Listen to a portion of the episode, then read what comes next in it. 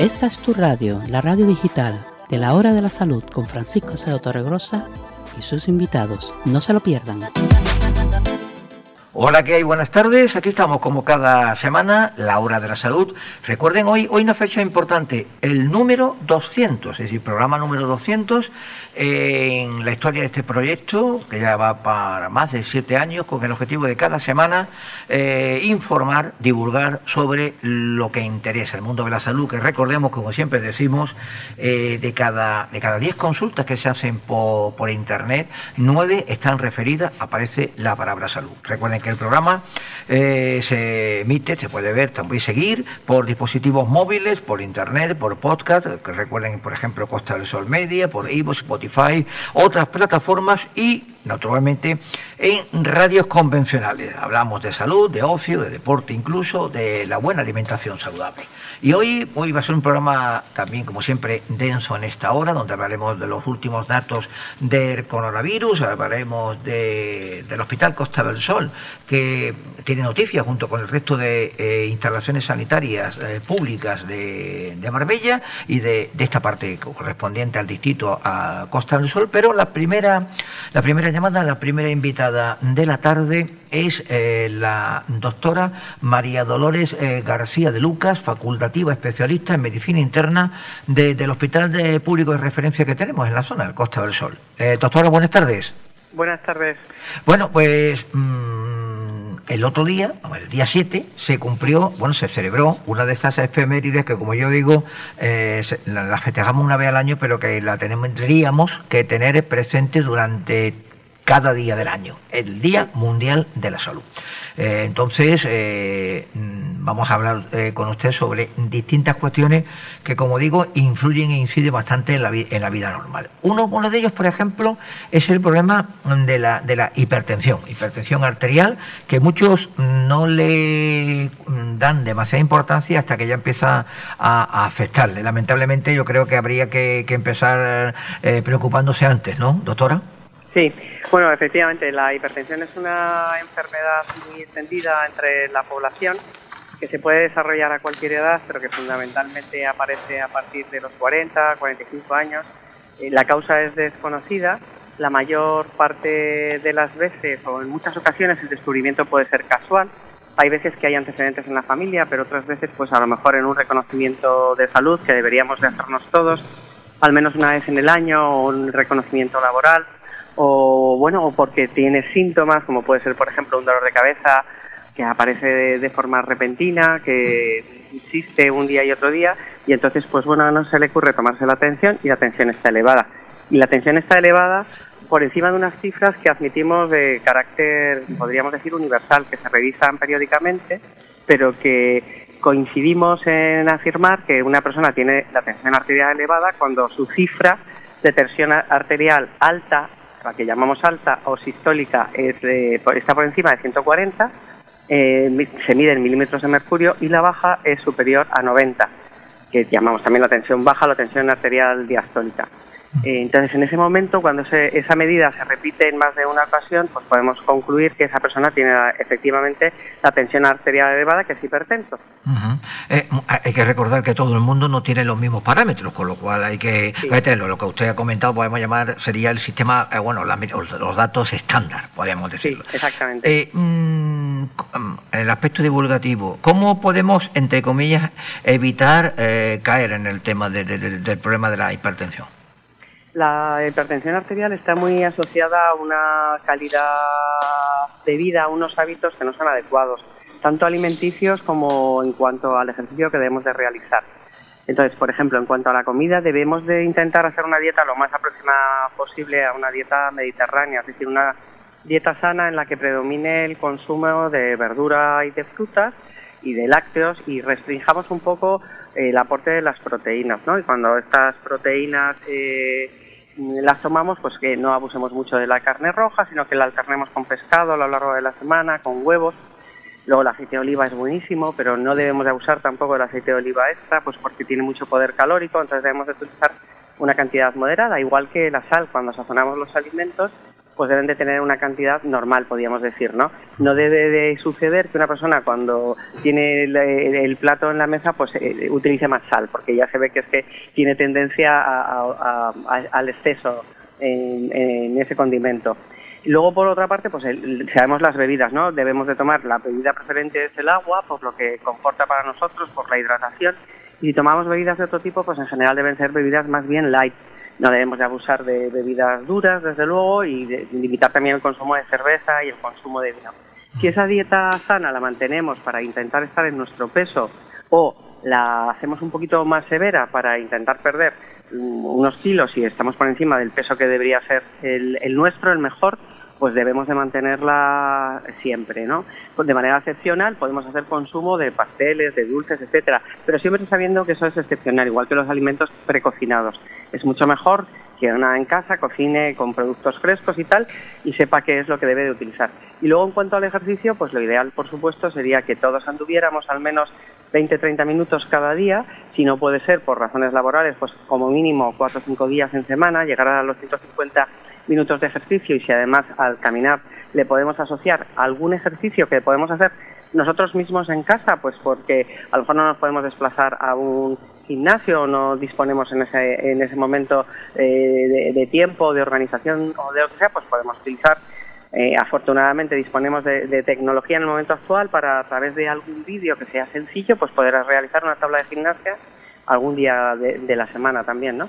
Y luego, por supuestísimo, mm, a evitar totalmente el consumo del tabaco, ¿no? Lo mejor es no empezar nunca y si hemos empezado a fumar, pues dejarlo cuanto antes, ¿no? Porque todos esos hábitos asociados, el peso, el tabaco, eh, si aparece el colesterol alto y la tensión, pues son muchos factores de riesgo vascular que pueden desencadenar un problema tanto cardíaco como de cerebral como renal fundamentalmente. Eh, usted lo ha avanzado, le, era la siguiente pregunta. Esto que prácticamente hemos dado también es igual para el problema del colesterol, ¿no? Sí, efectivamente. El colesterol, bueno, también pasa lo mismo, ¿no? Que pueden estar incrementados los niveles porque haya una herencia familiar, pero tampoco son unos valores estándar en función de las condiciones eh, de salud de esa persona, pues el colesterol diríamos, porque lo fraccionamos en una cifra total de colesterol que luego eh, pues a su vez dividimos porque tienen un riesgo en cuanto a desarrollar enfermedades vasculares diferente. Hay una parte de ese colesterol que llamamos colesterol malo coloquialmente o colesterol LDL, pues que son partículas que son más tóxicas para el organismo y que su valor por encima de lo normal pues se asocian a, un episodio eh, de, enfermedad, ¿no? Como puede ser una angina de pecho, un infarto, un ictus, un problema arterial en las, en las piernas. Luego tenemos otra parte del colesterol, que es un colesterol bueno, que intenta contrarrestar los efectos nocivos de ese colesterol malo, pero en cada persona, dependiendo de si tiene o no más factores de riesgo, como los que veíamos previamente, si es una persona que tiene un peso excesivo, eh, si es una persona que fuma, que tiene hipertensión o que tiene diabetes, pues es el valor de ese colesterol malo o LDL debe de ser diferente, más severo, más bajo, cuanto más riesgo tiene esa persona de tener una enfermedad.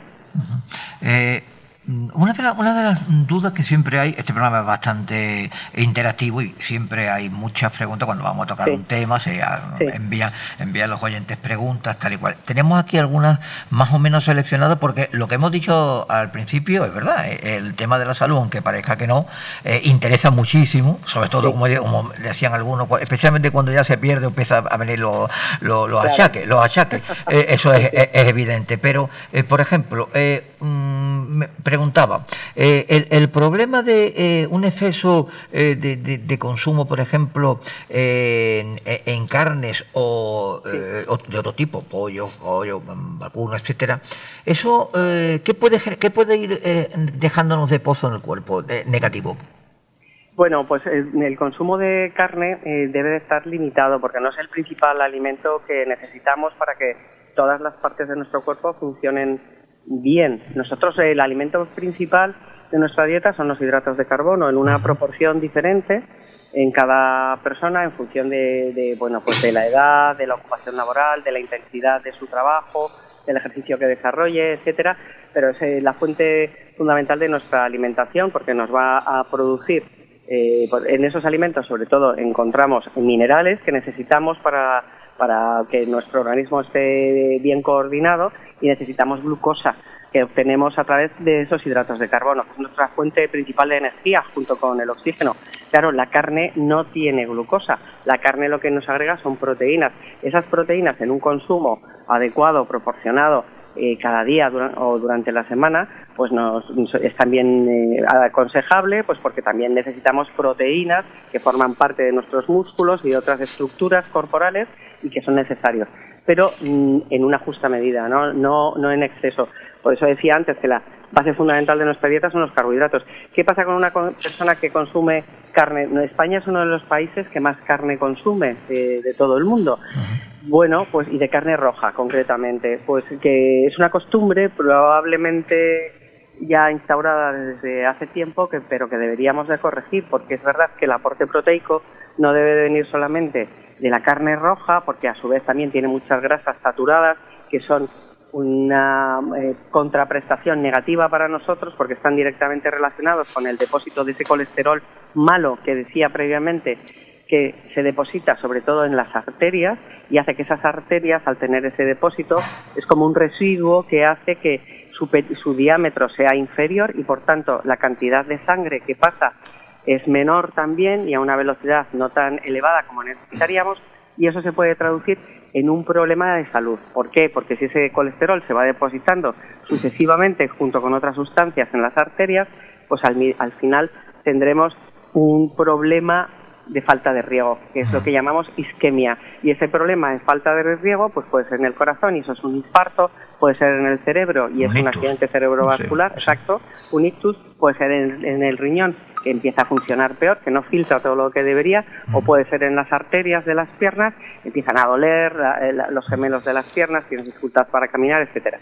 Entonces, por eso la carne debe de tener un consumo moderado. Sí, otra pregunta de otra, de otra oyente, que eh, una mujer eh, fiel seguidora del programa, decía que había tenido una serie de problemas, vamos a llamarlo óseos, musculares, de dificultad, brazos, etcétera, etcétera, y bueno, fue al especialista al, que le atendía y le habían mm, poco, menos que prohibido de forma taxativa, eh, que quiero recordar que decía que era pollo, era eh, creo que era jamón, ¿no? Jamón, jamón y, y, patatas. Y se quedó, se quedó un poquito sorprendida por el tema precisamente de lo que hablamos de los hidratos y demás, ¿no? Sí, sí, efectivamente. Bueno, no sé si en este caso a lo mejor el consumo de patatas se lo restringirían por cuestiones de peso. Sí, también, también.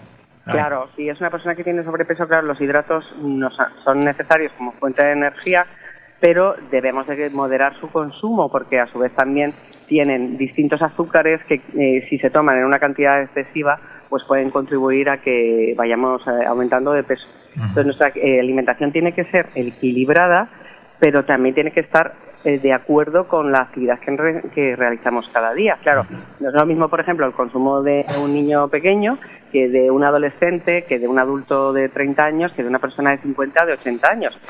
Por la edad y por su actividad física, laboral, etcétera, etcétera. ¿no? Entonces, eso en cuanto, por lo que me pregunta de los hidratos. Luego el pollo, no sé por qué se lo diría, porque el pollo realmente es una carne que es mm, casi prácticamente no es grasa y es una carne que sustituye muy bien a otras carnes que tienen eh, mucho más colesterol y que, bueno, pues que se puede cocinar de muchas maneras eh, y siendo muy sabrosa. Doctora, me pregunta a mí, ah, me dice aquí la coordinadora del programa Emma, que puede ser por el tema de hormonas.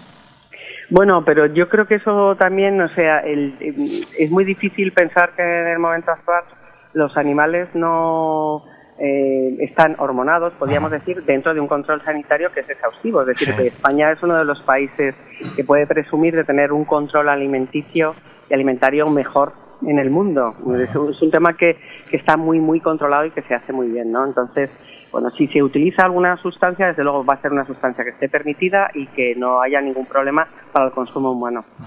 Eh, a lo largo de estos años, hoy cumplimos el programa 200, estos casi más de siete años, he entrevistado, gracias, gracias, hemos entrevistado a una cantidad enorme de, especialistas profesionales, tanto de salud privada como salud eh, pública, y a, muchos le, pues sobre todo los que eran especialistas en el tema de, dieta, eh, dietas, en el tema también, lógicamente, eh, medicina interna, etcétera. Y hacían una, una, pregunta mucho que más o menos me, parece que es lo que usted me va, me va a responder, pero verdaderamente aquí en casa, por aquello de eh, cuchillo de palo y demás, en casa del herrero, ¿aquí se cumple, se cumple y se, y se eh, apoya la que llamamos eh, dieta mediterránea o no? Yo creo que la hemos ido perdiendo a veces un poco con el tiempo, pues porque somos reos de nuestro siglo y de las costumbres que hay a nuestro alrededor. Y desgraciadamente en este sentido cada vez se ha ido introduciendo se han ido introduciendo más las costumbres americanas entonces hemos desplazado nuestra dieta que es una dieta verdaderamente saludable como decía previamente por productos precocinados por productos que abusan de la grasa eh, y por productos que, que, no son realmente desde un punto de vista nutricional tampoco son los apropiados para cada día eso por una parte. Por otra parte también, afortunadamente en los colegios ya desde hace tiempo se controla el tema de la dieta, que es muy importante, pues porque para que el consumo en los niños sea el adecuado tanto en cuanto a tipo de alimento como a poder nutricional, ¿no? Entonces, eso yo creo que también es una cosa importante, de tal forma que los niños que se quedan a comer en el colegio están más habituados a comer un poco de todo. Claro, luego esto mismo se tiene que trasladar a las casas, porque si en casa pues eh, comemos de una manera, diríamos, eh, que no es la idónea, pues porque no intentamos imitar esa dieta mediterránea, pues probablemente esos niños no van a aprender a comer bien y a su vez, eh, pues serán sufridores y harán sufrir a otras personas que estén bajo su cargo pues una dieta que no es la más apropiada no o sea la dieta la dieta apropiada es una dieta que viene siempre de la tierra o sea que son productos que son eh, naturales y que bueno que luego los, los, cocinamos etcétera y tal pero todo lo que es producto muy elaborado en general rompe esa cadena que es la adecuada. Eh, usted, usted acaba de hablar precisamente de una de las preguntas que yo tenía aquí preparado, el tema de los niños. Eh, ahora, con motivo del pasado día 7 de abril, como hemos dicho, el Día Mundial de la Salud, ¿piensa usted que es necesaria, sería importante entrar y, aumentar lo que vamos a no sé cómo llamarlo, educación de salud, por ejemplo, en colegios e institutos? Bueno, esta es una preocupación que yo creo que desde hace tiempo está en los colegios, está en los programas educativos. De hecho, hay una asignatura en la que se recoge el aprendizaje, al menos eh, parcialmente, en cuanto a hábitos de comida, pero sin duda yo creo que es una cuestión sobre la que se debería de incidir de una forma más intensa y más continuada en el tiempo, porque desgraciadamente encabezamos, tenemos el triste honor de encabezar, eh, de ser el país que tiene más niños obesos y con sobrepeso. Teniendo a nuestro alcance una dieta tan sana como es la dieta mediterránea, el que tengamos este problema de salud ahora mismo en los niños, que esos niños, lógicamente, la mayor parte de ellos van a ser adolescentes y adultos con problemas de peso, pues verdaderamente es un dato alarmante y deberíamos de, estar más encima tanto las autoridades sanitarias eh, nacionales como locales, como todo lo que hace relación con la industria, que debería de ser algo que se controlara estrictamente y que se favoreciera el consumo de productos eh, naturales, como luego en las casas, desde luego los padres y las madres somos, las familias somos responsables directos de la alimentación de nuestros hijos y tenemos que tutelarla y hacer que ésta sea sana. Eh, volviendo, ya estamos terminando, volviendo al día 7 de abril, Día Mundial de la Salud, el Instituto Costa del Sol realizó una serie de actos, ¿no? Una serie de, actividades un, eh, un poco eh, en este año, ¿no? Sí, bueno, por una parte dentro del hospital hubo una charla también dedicada a este día y luego en los centros de salud pues también se hicieron algunas actividades según las iniciativas de cada centro de salud por recordar efectivamente que no se nos puede olvidar que la salud es un derecho que tenemos todos, pero es un derecho y tenemos el derecho además a tener la mejor eh, atención sanitaria, pero no deja de ser también una cuestión nuestra responsable cuidar nuestro cuerpo y eso es personal de cada uno. Es decir, debemos de llevar una vida sana, una dieta sana, hacer ejercicio, no fumar, eh, tener posturas apropiadas, dormir las horas que debemos de dormir, etcétera, etcétera. O sea que mm, nosotros también tenemos la pelota en nuestro tejado, la salud es un derecho, cuando perdemos esa salud, yo creo que tenemos una atención sanitaria modélica en España, pero tenemos la obligación de cuidarnos para llegar a ser mayores con el mejor cuerpo posible. Doy fe de ello, uno que por distintas vicisitudes laborales pues, ha estado trabajando fuera de España en un cierto tiempo que en comparación con otras sanidades públicas que hay en Europa, por ejemplo, pues, no por no más de detalles, pero España, está en un altísimo nivel. Y eso doy fe de ello. pues yo, yo daría yo daría los puntos claves de la charla que hemos tenido con la doctora María Dolores García, García de Lucas. Sería uno no abusar de la carne, otro evitar obesidad, hacer más ejercicio físico, el chequeo, en la necesidad de un chequeo. Eh, beber agua sí, eh, eh, para el tema de hidratación, por supuesto, no al tabaco y lo que hemos dicho, aunque parezca extraño, no abusar del aceite, del aceite de la OVE, que es como técnicamente se llama, y de la sal. Yo creo que serían los puntos fundamentales para una, vamos a llamar, eh, una, una alimentación saludable, ¿no? Efectivamente, estoy completamente de acuerdo con usted. De acuerdo, pues María Doctore, María Dolores García de Lucas, eh, facultativa especialista en medicina interna del Hospital Costa del Sol, muchísimas gracias por, por, por, atendernos y, y, lo que he dicho, hay que, hay que eh, insistir todavía que hay que volver la salud porque cada vez estamos viviendo más años y es preferible llegar a una cierta edad en, mejores, en mejores condiciones. Por supuesto. De nosotros en parte depende, que no se nos olvide. Tenemos que cuidar nuestro cuerpo, darle lo mejor. Muchísimas gracias y hasta la próxima. Hasta otro día, adiós. Eh, ahora, antes de la pausa, tengo que decir eh, dos detalles que vamos a hablar, mm, lógicamente, del tema del coronavirus y recordar también de Hospiten eh, Estepona, porque Hospiten Global Assistance ahora precisamente está poniendo en marcha un chequeo post-COVID-19 para prevenir complicaciones y evitar secuelas y tratarlas cuando se produce.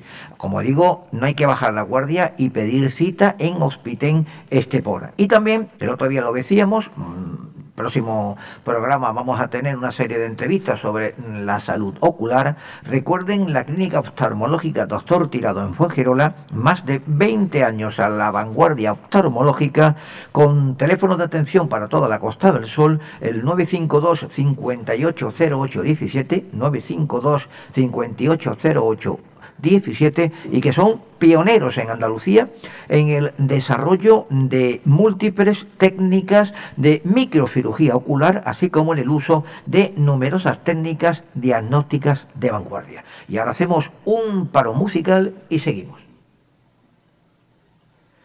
Seguimos en la hora de la salud, hoy programa número 200 y vamos a hablar, lamentablemente hay que seguir hablando porque lo tenemos presente, no se nos ha ido el coronavirus, eh, con las dudas de si todavía vamos a coger o no la cuarta ola, tocamos madera y esperemos que no, pero mm, los datos eh, están aumentando en cuanto a contagios. Hoy, en la jornada del lunes que grabamos este programa, la incidencia del coronavirus en la provincia de Málaga habla de un fallecimiento y de 343 nuevos contagios. Este balance es de las últimas 48 horas, una vez que la Consejería de Salud y Familia de la Junta los ha actualizado eh, después de que de forma excepcional no ofreciera el domingo el balance diario. Con dichas circunstancias sí que sirven para comparar, por ejemplo, los datos de incidencia en la provincia ya se superan ampliamente los 100 casos por cada 100.000 habitantes las dos últimas semanas. A nivel de registro semanal ya hay millar y medio de contagios en una semana y se ha vuelto a situar por encima de la treintena de fallecidos con coronavirus la, tasa de incidencia de 14 días en la provincia ha subido casi 20 puntos durante el fin de semana y alcanza los 123,8 casos cada 100.000 habitantes, aunque lejos de la media andaluza que es 225. En cuanto a la presión hospitalaria, los ingresos vuelven a bajar, como ya ocurriese tanto el viernes como el sábado. Ahora son 161 personas hospitalizadas, eh, de las cuales en la UCI hay 34. En cuanto al número total de fallecidos desde que se inició esta pandemia, llevamos ya para los 14 meses, se eleva a 1.587 en la provincia de Málaga. Los curados son 77.273. Referidos a la Costa del Sol, los datos oficiales sitúan la tasa de las dos últimas semanas en 130,7 eh, por cada 100.000 habitantes. 733 casos confirmados 31.456 de contagio, 24.040 personas recuperadas y 428 víctimas mortales. Eh, fuera de la provincia, en Andalucía, pues desde el sábado han subido 3.192 casos positivos. Sevilla lleva el primer, el primer puesto, seguido de Málaga, como hemos dicho, y Granada. Y la Junta de Andalucía ha informado de la campaña de vacunaciones que recordemos está en marcha. Si usted recibe la información, por favor, acuda, porque lógicamente va a estar eh, mejor eh, precavido y preparado para este dichoso coronavirus con la vacuna que le, corresponda. Pues lo que decía, la Junta de Andalucía informa que en la provincia de Málaga ya se han eh, administrado 333.231 dosis a 93.834 personas que ya tienen las dos, es decir, que ya hay casi 94.000 personas que disponen, datos, vuelvo a decir, del pasado domingo, la fecha oficial que ha dado la Junta de Andalucía sobre vacunas, 93.834 personas que ya disponen de las dos dosis. Y, antes hablábamos del Costa del Sol con la, con la doctora García de Luca, pues hay que recordar que la Agencia Sanitaria Costa del Sol, que es la que engloba eh, todo este el hospital, recordemos, pues tiene de atención desde Manilo hasta, hasta Torremolino, pues eh, ha llegado a un acuerdo de un plan de memoria con la, perdón, plan de memoria, plan de mentoría con la Agencia de Calidad Sanitaria de Andalucía.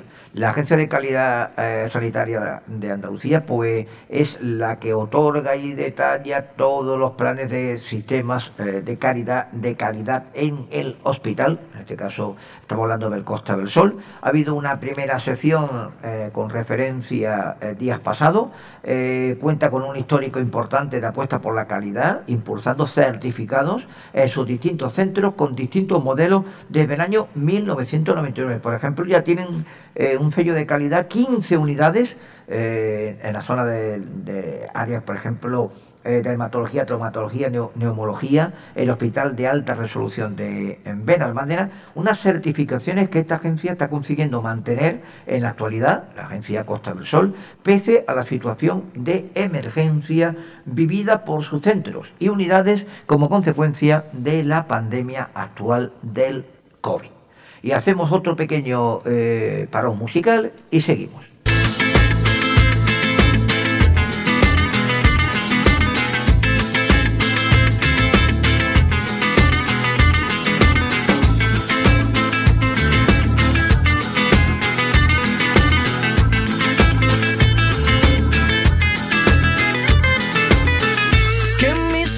Se despierten con la luz de tu mirada. Yo a Dios le pido que mi madre no se muera y que mi padre me recuerde. A Dios le pido que te quedes a mi lado y que más nunca te me vayas mi vida. A Dios le pido que mi alma no descanse cuando de amarte se trate mi cielo. A Dios le pido por los que me quedan y las noches que aún no llegan yo. A Dios le pido por los hijos de mis hijos y los hijos de tus hijos. A Dios le pido que mi pueblo no derrame tanta sangre y se levante mi gente. A Dios le pido que mi alma no descanse cuando de amarte se trate mi cielo. A Dios le pido un segundo más de vida para darte y mi corazón entero entregarte. Un segundo más de vida para darte y a para siempre yo quedarme. Un segundo más de vida yo. A Dios le pido que si me muero sea de amor y si me enamoro sea de vos y que de tu voz sea este corazón. Todos los días a Dios le pido que si me muero sea de amor y si me enamoro sea de vos y que de tu voz sea este corazón. Todos los días a Dios le pido.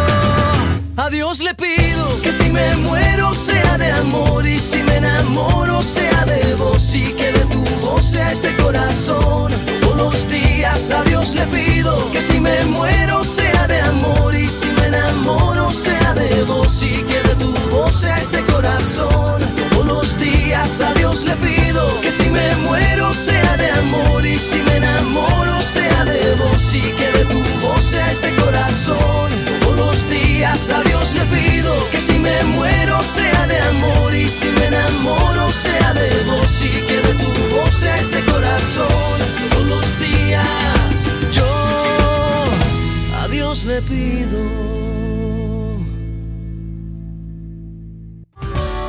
COVID ya nos ha dado demasiadas sorpresas. No te lleves ni una más. Chequeo post-COVID en Hospiten. En un único día, consulta con especialista, pruebas diagnósticas y de laboratorio para conocer tu estado de salud, prevenir complicaciones y tratar posibles secuelas. Chequeo post-COVID en Hospiten. No bajes la guardia. Pide tu cita online en hospiten.com.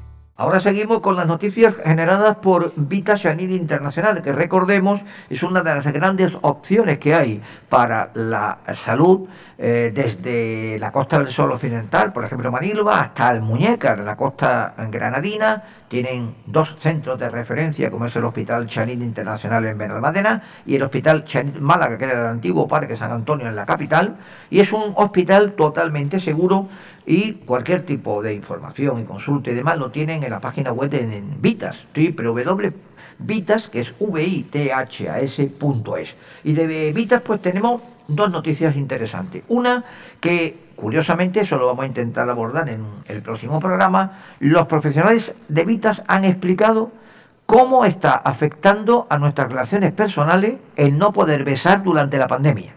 Desde hace más de un año, los besos han pasado ya a un segundo plano debido a la situación del coronavirus.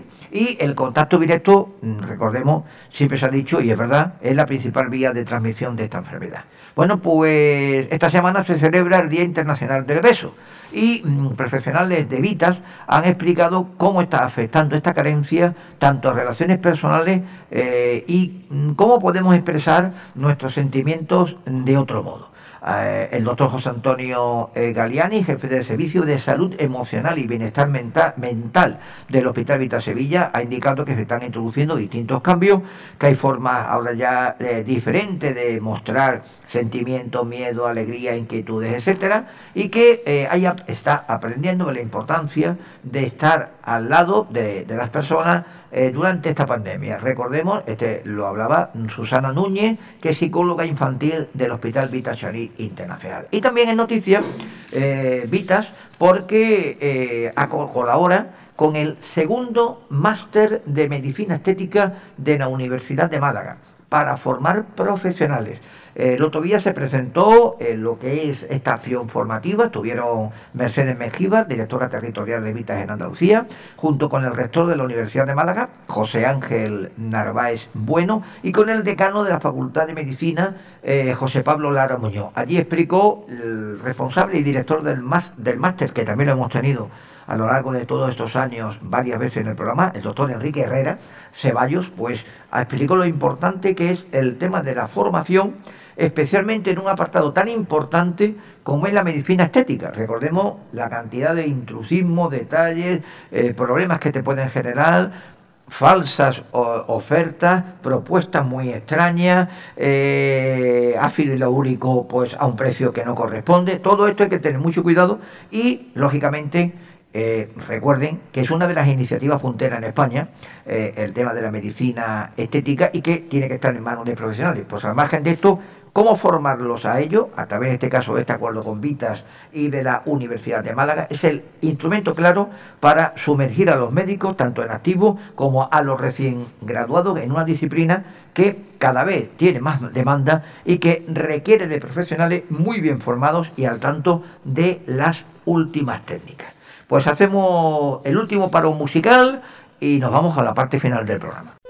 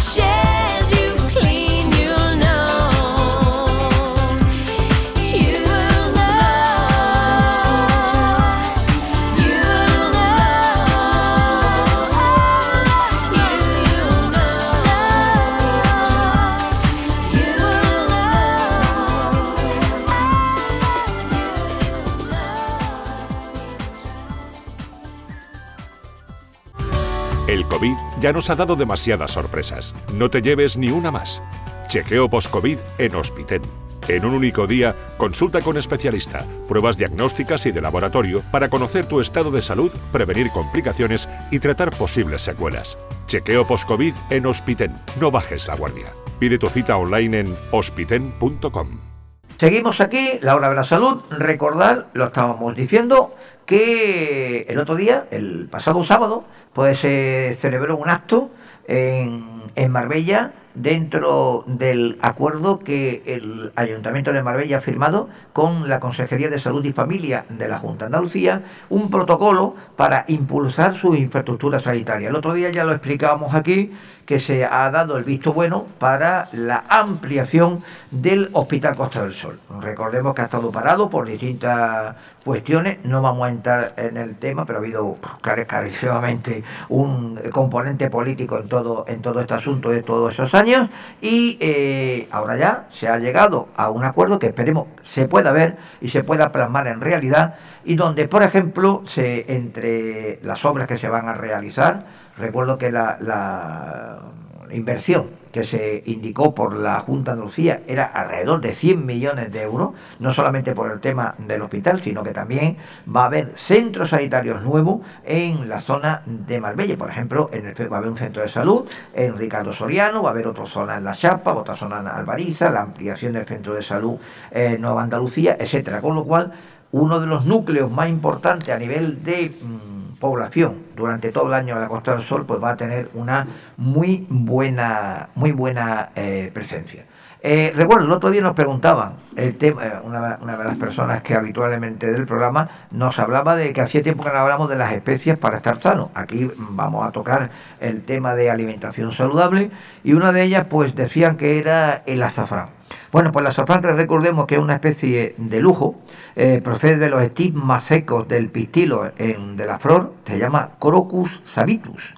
En España el uso es muy extendido, especialmente en los platos de arroz, guiso de legumbre, como aderezo para la carne y el pescado, y las cualidades, aquí, que es lo que tocamos para estar sano, pues se reducían o se sumaban en seis reduce el nivel del colesterol en sangre, por lo que mejora la salud cardiovascular. Recordemos lo que nos acaba de decir hace un rato la doctora María Dolores García de Lucas.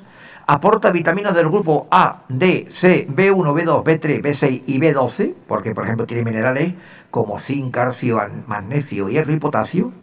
Aumenta la segregación de saliva por su sabor amargo y fomenta la producción de bilis previene y elimina los gases intestinales, es un gran antiinflamatorio y especialmente tiene un gran poder antibacteriano, por lo que protege de infecciones y de todas y otras enfermedades. Una especie de azafrán importante y eh, que ya en su momento en la voz de Refiden en el papel, en uno de los artículos de Kukita Kitchen abordó la importancia de las especias.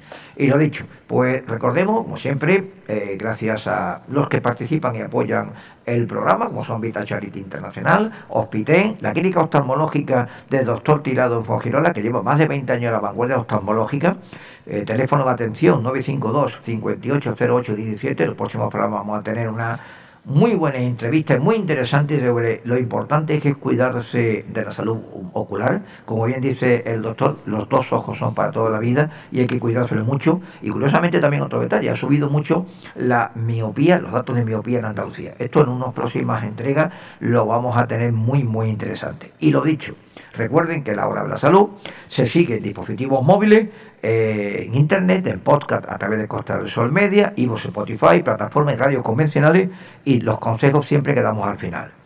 Todas las noticias de la Costa del Sol, desde Marbella hasta Gibraltar incluido, en www.alsoldelacosta.com, alsoldelacosta.com, para cualquier tema de comunicación, prensa y demás. Está PISI, comunicación y evento, y como no, la voz del Resident en papel mensual, ahora esta, de esta misma semana pasada está ya en papel muy interesante con distintos reportajes de esta zona. Y también de forma diaria en internet, tanto en español como en inglés.